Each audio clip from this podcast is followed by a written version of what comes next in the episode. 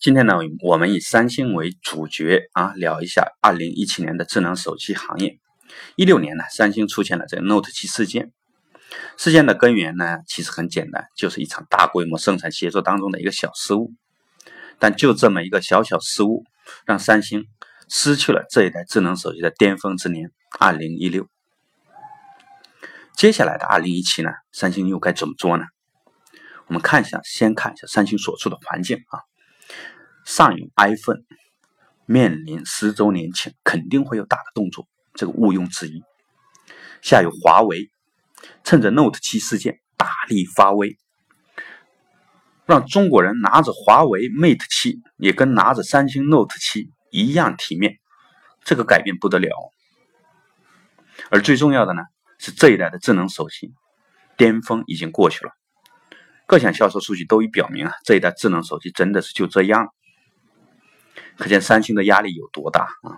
前有堵截，后有追兵，又刚好碰上了这个行业的转折点。这里呢，我们大胆的给智能手机行业给出一些建议吧。智能手机呢，到了必须要寻找下一个趋势的起点，也就给手机赋予全新的使命这么一个历史节点了。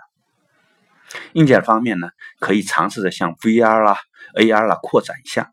随便给的建议啊，毕竟咱不是这个行家。而软件方面呢，也可以赋予一些人工智能啊、图片搜索等功能。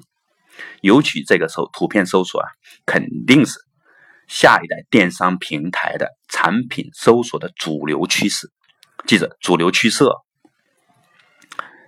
而今天的主角三星呢，据一些小道消息啊，仍然痴迷于这个更好的材料、更好的性能等等啊，不知道是不是真的。但这让我不禁想起诺基亚，看诺基亚怎么死的。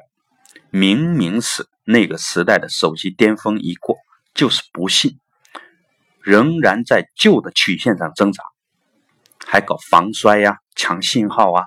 结果呢，做得越好，死得越快。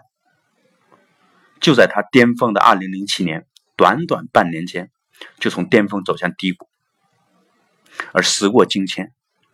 十年之后的今天，何尝又不是呢？这个时代的手机巅峰已经过去了，再好的材料、再先进的芯片、再精良的制造，在趋势面前仍然是一个螳臂挡车。谁能给智能手机赋予全新的使命，谁就是下一个苹果，否则就是十年前的诺基亚们。